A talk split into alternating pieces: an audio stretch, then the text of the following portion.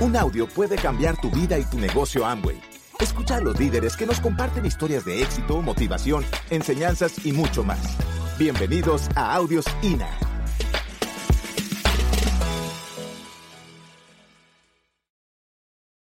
Muchas gracias, muchísimas gracias por esta presentación. Bueno, pues ahora llega un momento, llega una, conferencia que a mí me gusta muchísimo porque es el testimonio. ¿Y, por qué considero que es importante el testimonio? Pues porque es cuando eh, los oradores, en este caso yo, te vamos a contar todas aquellas cosas que, han sido nuestras frustraciones, nuestros miedos, nuestras alegrías, nuestras celebraciones, eh, todo aquello que ha sido la trayectoria de nuestro negocio. ¿Con qué fin? para que simplemente lo escuches, no. Yo lo que quiero decirte es, decirte es, mira, a mí me pasó esta situación. Si a ti te está pasando, yo la superé, tú puedes superarla. Lo que busco es que te identifiques conmigo, que, que, busques en lo que yo te cuento ese punto de unión que te ayude a superar tus miedos y a superar tus frustraciones, a superar tu desgana y, bueno, pues que te sirva, ojalá que te sirva. Fijaros que una, una de, las, eh, de las situaciones con las que nos vamos a enfrentar, te vas a enfrentar, y yo me enfrento, me sigo enfrentando, lo que pasa que, que, bueno, ya la experiencia hace que, que, mm, que, sea hasta una alegría superar los miedos, ¿no? Y reconocerlos y decir, decir bueno, este, este miedo lo tengo que superar y lo hago y ya tengo fuerza, pero al principio pues eh, te puede pasar que, bueno, tengas un miedo declarado que digas, bueno, a mí me da miedo hablar con las personas, a mí me da miedo vender producto, a mí me da miedo ofrecer el negocio, a mí me da miedo tirarme en paracaídas, qué sé yo. Pero también puede ser que sean miedos que están ocultos y los disfrazamos en otras emociones, como por ejemplo, eh, no me gusta, a mí no me gusta. Yo, por ejemplo, decía, a mí no me gusta hablar con personas. En realidad no es que no me gustara, es que me daba miedo. Entonces, hasta que tú no eres consciente y no asumes que lo que estás teniendo es un miedo, pues va a ser muy difícil. Claro, a mí hay mucha gente que me dice, a mí no me gusta vender, no me gusta vender, no, pero no, no me gusta, no me gusta. claro, es mucho más fácil decir no lo hago porque no me gusta que no lo hago porque me da miedo. Entonces yo siempre les digo, les digo, imagínate que, mm, que tú, viene alguien y te dice, oye, que quiero comprar un LOC. Y tú le dices, no, no, yo no te lo vendo porque a mí no me gusta vender. Y siempre me dicen, no, hombre, no. Claro, entonces sí se lo vendo. Digo, ¿y cómo te sientes cuando se lo has vendido? Y Genial. Digo, entonces el problema no es que no te guste vender, es que te da miedo dar ese paso, tomar esa iniciativa de vender el producto. Entonces, un poco va por ahí, ¿no? Aprender a identificar cuáles son nuestros miedos y por qué sería interesante que los venciéramos. Yo cuando, cuando nosotros comenzamos el negocio, a Pedro le entusiasmó desde el principio y yo no lo veía tan claro. A mí había algo ahí que no me gustaba, eh, que no me gustaba. y, entonces eh, yo le dije, bueno, como a ti te gusta tanto y tú quieres hacerlo, yo me comprometo a estar contigo, a ir contigo, a ayudarte en lo que pueda, pero yo voy a poner una condición. Y esa condición es que yo nunca, nunca voy a hablar en público. Yo nunca voy a hablar delante de un, auditorio, delante de gente, porque a mí eso no me gusta. No me gusta ser el centro de atención, no me gusta que me miren, no me gusta que esté todo el mundo pendiente de mí. Esas cosas no me gustan. Y entonces él me dijo, vale, estupendo, no me importa, como a mí me encanta, no hay ningún problema. Y entonces empezamos a hacer el negocio y así fue. O sea, al principio él siempre hablaba, yo en el, en el uno a uno no tenía problema ninguno, pero, eh, por ejemplo, salir a los reconocimientos, yo para mí eso era impensable. Yo subía al escenario, pero yo no hablaba absolutamente nada. Y así estuve, eh, pues prácticamente un año en el negocio.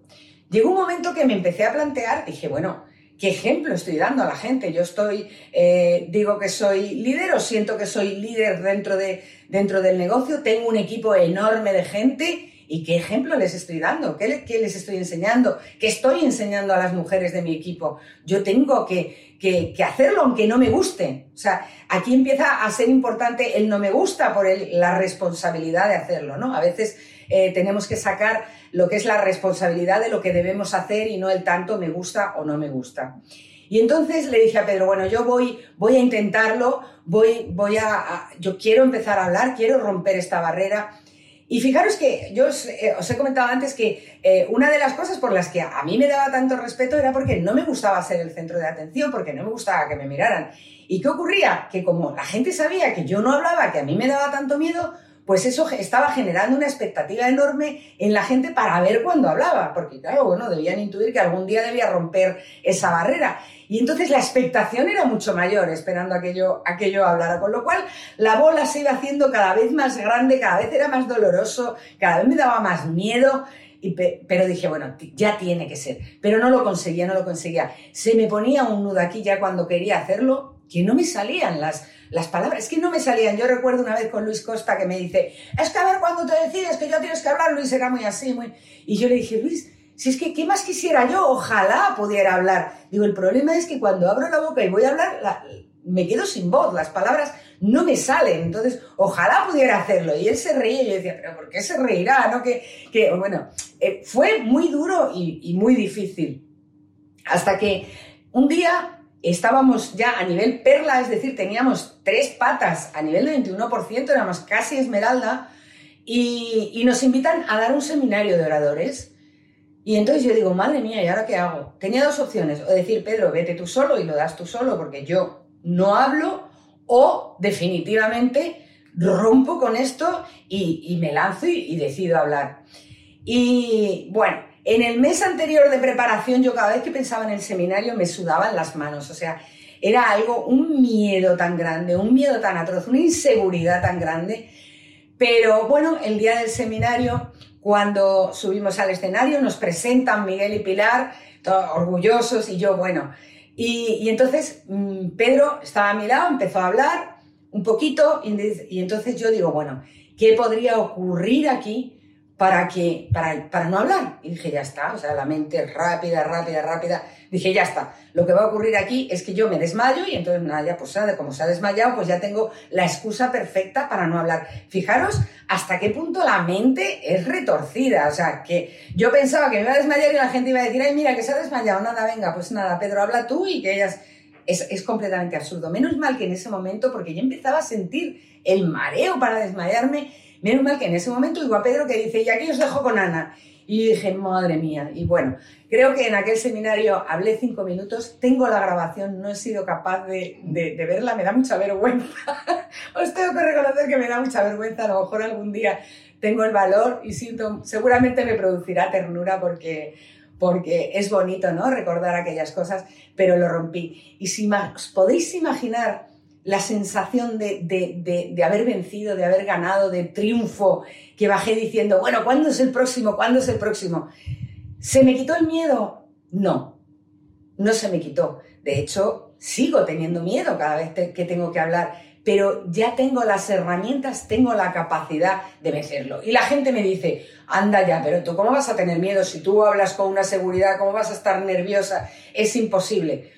Es que he aprendido a controlarlo no es que no lo tenga, es que he aprendido a controlarlo y entonces lo dejo como en un rincón atrás y, entonces no, lo tengo en cuenta. Por eso no se nota. Porque, porque considero que una vez que das ese paso, pues ya es más fácil. Así que reconoce tus miedos y da el paso, verás, verás lo que ocurre. Es que es una experiencia que vale la pena vivirla. Decir, he superado esto que, me producía una barrera tan enorme en mi vida y que me, que me paralizaba y me frenaba. Y en el negocio nos pasa con muchos aspectos. Es probable que tengas eh, miedo a lo digital, ahora que está tan, tan, tan actual, eh, el hacer el negocio de forma digital y las redes sociales y Zoom y los ordenadores, los móviles, todo esto, pues eh, hay mucha gente que le tiene miedo que le tiene miedo. Y mucha gente dice, a mí es que no me gusta, a mí es que lo digital, a mí es que, a mí es que las redes sociales no me gustan, a mí es que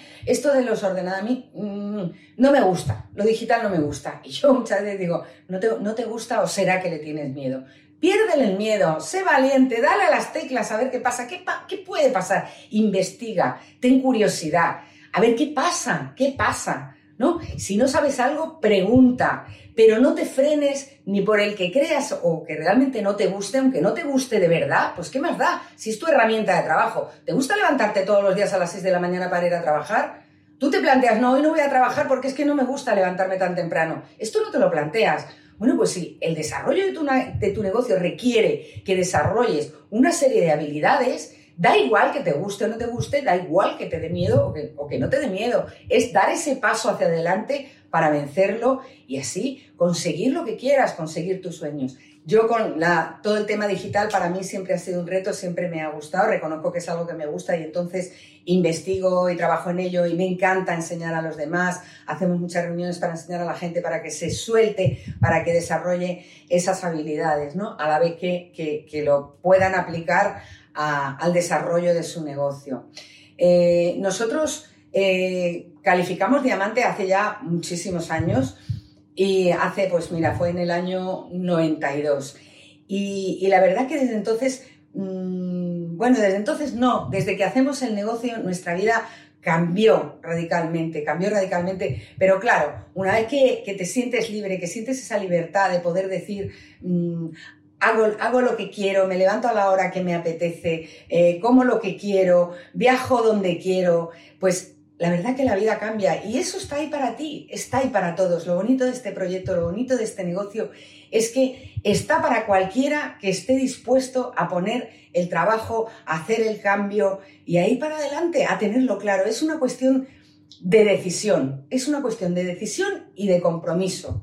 Os decía que, una de las cosas que yo había tenido muy clara es que nuestra vida iba a cambiar, que teníamos que cambiar hábitos, que teníamos que hacer, empezar a hacer cosas diferentes. Pues hay que perderle también el miedo a eso, porque muchas veces nos da una pereza tremenda pensar en que vamos a tener que hacer cambios. Pero entonces nosotros cambiamos radicalmente nuestra vida a partir del momento que decidimos hacer el negocio, porque fue una decisión. Y cuando tú haces una decisión de verdad, y haces una afirmación que dice, yo esto lo voy a hacer, este es mi futuro, estos son mis sueños y los voy a conseguir, los voy a lograr, no hay nada que te pare, pero tienes que tomar esa decisión. Y a partir de ahí es compromiso, compromiso, compromiso. Muchas veces hay gente que nos pregunta, ¿y cómo hacéis para manteneros siempre motivados? ¿Cómo hacéis para manteneros siempre con esa buena actitud? ¿Cómo hacéis? ¿Quién os motiva a vosotros? Nadie, nos motivamos nosotros, nos motiva nuestro sueño. Si tú tienes un sueño claro, no necesitas quien te motive. Es tu sueño el que te va a motivar. Es el pensar que vas a llevar a tus hijos a estudiar a determinado lugar, que les vas a llevar a determinado viaje. Eso es lo que te tiene que motivar y te tiene que mantener en una actitud positiva. Que te dicen que no, pues que te digan que no. No pasa absolutamente nada. ¿Qué importancia tiene eso? Pues ya encontrarás el que te diga que sí. Pero es decisión y compromiso ganas de crecer, amar al negocio, amar tu proyecto y amar a las personas de tu equipo y amar a los que te rodean. Os quiero mucho. Hola amigos, aquí estamos de nuevo. Aquí estamos de nuevo para compartir, para jugar y para identificarnos, ¿no? Para ver por qué alguien hace este proyecto hasta un nivel o por qué no lo hace. Eh, nosotros, ya te dije antes que llevábamos 33 años en este proyecto y vivimos de él, o sea, empezamos y a los seis meses yo dejé mi empleo y eh, a los dos años eh, lo dejó Ana y desde entonces somos libres. O sea, llevamos 31 años siendo libres. ¿Qué es la libertad? O sea, para ti, ¿qué es la libertad? Para mí la libertad es control. Es control. O sea, yo controlo todo. Yo controlo mi tiempo, controlo lo que quiero hacer y todo. Sí me gustaría contarte la trayectoria un poquito, ¿no? 8 de marzo de 1989, bueno, previamente en febrero del 89 del siglo pasado, nuestra vecina del cuarto piso, Margarita, le ofrece a Ana, le dice que tiene un proyecto y le explica el negocio. Yo estaba trabajando, cuando vuelvo hay una nota de Ana que me dice, sube al, cuarto piso que estoy con Margarita. Yo subo, Margarita me lo vuelve, me, lo, me lo quiere contar a mí. Ana dice, yo no lo oigo una segunda vez y se fue a jugar con los niños de Margarita. Y yo me, escuché el proyecto y evidentemente esto era horrible. Esto era una cosa que no era para nada como... no iba con nosotros. No iba con nosotros y además mm, yo, yo primero era norteamericano, con lo cual ya eso era malo. Y segundo, que nosotros estábamos en una situación diferente. Mira, nuestra situación éramos dos sueldos, vivíamos los dos solos, eh, teníamos una casita de alquiler, teníamos coche a pagar en tres años, teníamos de todo lo normal, lo que se llama clase media media, es decir, medio mediocre total. Pero teníamos nuestras vacaciones, conocíamos España, habíamos eh, viajado mucho por España, no habíamos salido de España. Y bueno, yo estaba en ese momento en el sindicato, en, un sindicato español, trabajando 12 horas diarias.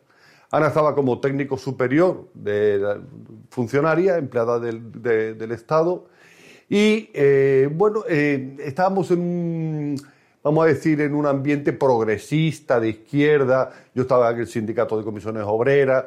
Y cuando me explica esto Margarita, yo me, al día siguiente voy al sindicato, hablo con los abogados del sindicato y les pido que investiguen a Amway y que investiguen todo esto, que si esto es legal, si no es legal.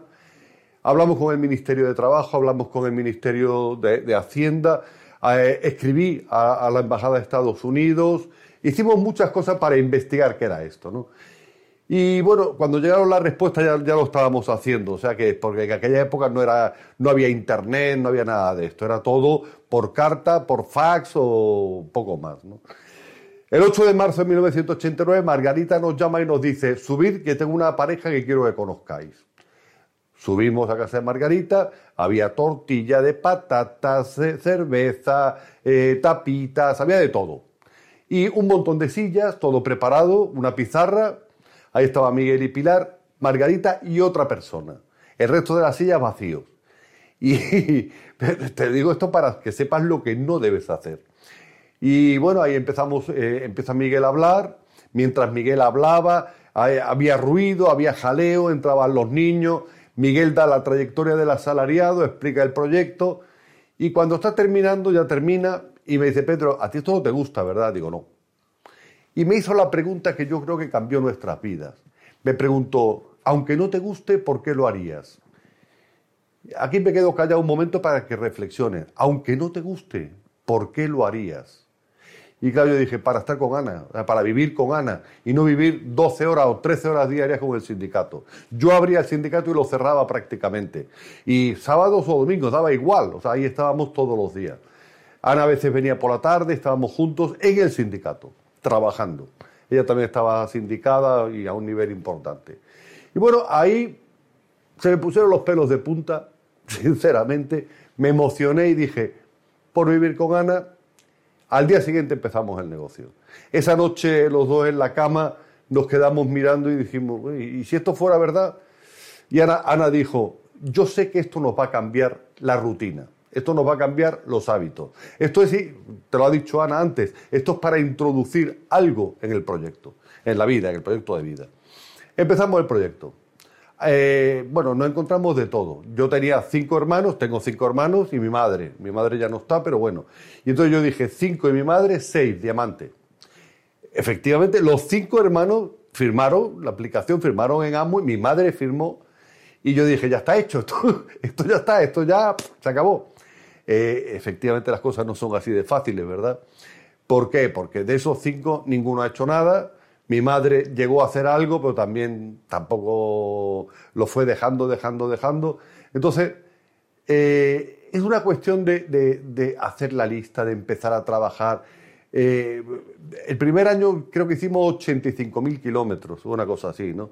El primer grupo fuerte nos sale a 1.200 kilómetros. 1.200 kilómetros. Primero había ido Miguel y antes Luis Costa a, a ese grupo de Cataluña, en Barcelona y empezó, y ahí se asociaron varios, y Miguel me dijo, Pedro, ahora te toca a ti. Y empezamos a ir a Barcelona. Segundo grupo nos sale muy fuerte en Alicante. Mm, ida y vuelta casi 1.500 kilómetros. El tercer grupo nos sale en Granada, Almería, también un montón de kilómetros. Y luego abrió Portugal, un montón de kilómetros. Y en aquella época, en aquel momento, el negocio era totalmente rodado. Rodado quiere decir que íbamos en coche. El teléfono móvil era tan móvil como la distancia del cable que tuviera el teléfono. O sea, quiero que te ubiques que era otra historia. Eh, o sea, no, había audios digitales, todo era por cassette. Eh, tenemos que ir a, los sitios. Yo recuerdo que una vez fuimos a Porto, eso está como a mil y pico kilómetros, a dar plan para una persona de España, esto era en Portugal, una persona de España que nos garantizó que iba a haber como 15 o 20 invitados y que ella estaría allí. Llegamos hasta Porto, no había nadie, ni siquiera ella. Eh, o sea, ni siquiera ella. Y digo, bueno, ¿y qué hacemos? O si esto va a ser el negocio, es impresionante, ¿no? Ahora, ese viaje a la vuelta nos habíamos oído como 8 o 9 cassettes. Y eso fue lo bueno. El sistema de formación, los cassettes, no nos gustaban. Te lo digo sinceramente. Y era otra cultura. Era una cultura que chocaba con la nuestra. Y es posible que oigas cosas que chocan con la tuya.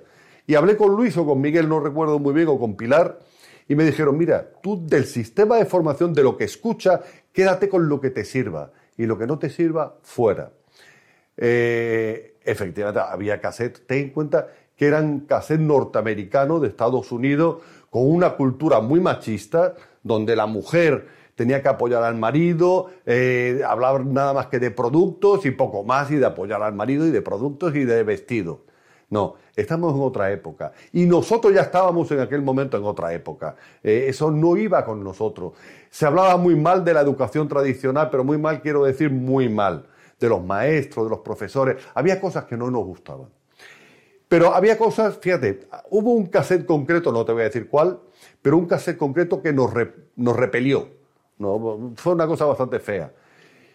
Meses después, una persona del grupo que hoy es Esmeralda nos dijo, me encanta ese cassette, ha sido espectacular, el mismo. Con lo cual, está el mensaje, está el mensajero y está el medio.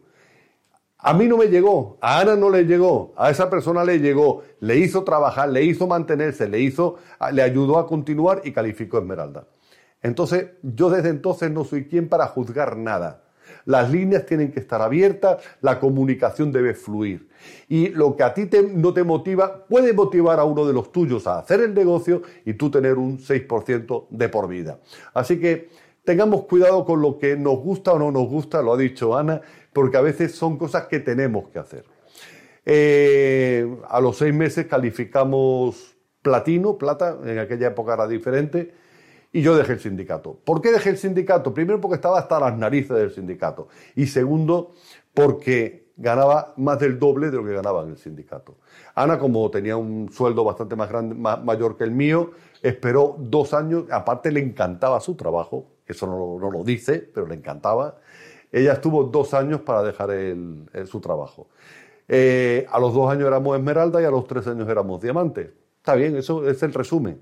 En el camino, en el camino, coches, tres o cuatro coches, miles y miles y cientos de miles de kilómetros, eh, frustraciones, sueños, eh, anhelos, accidentes de tráfico, lo normal, lo normal. Ahora se cae la red y ya está. Antes te caías por la carretera.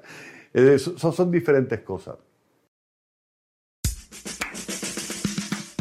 Gracias por escucharnos. Te esperamos en el siguiente Audio INA.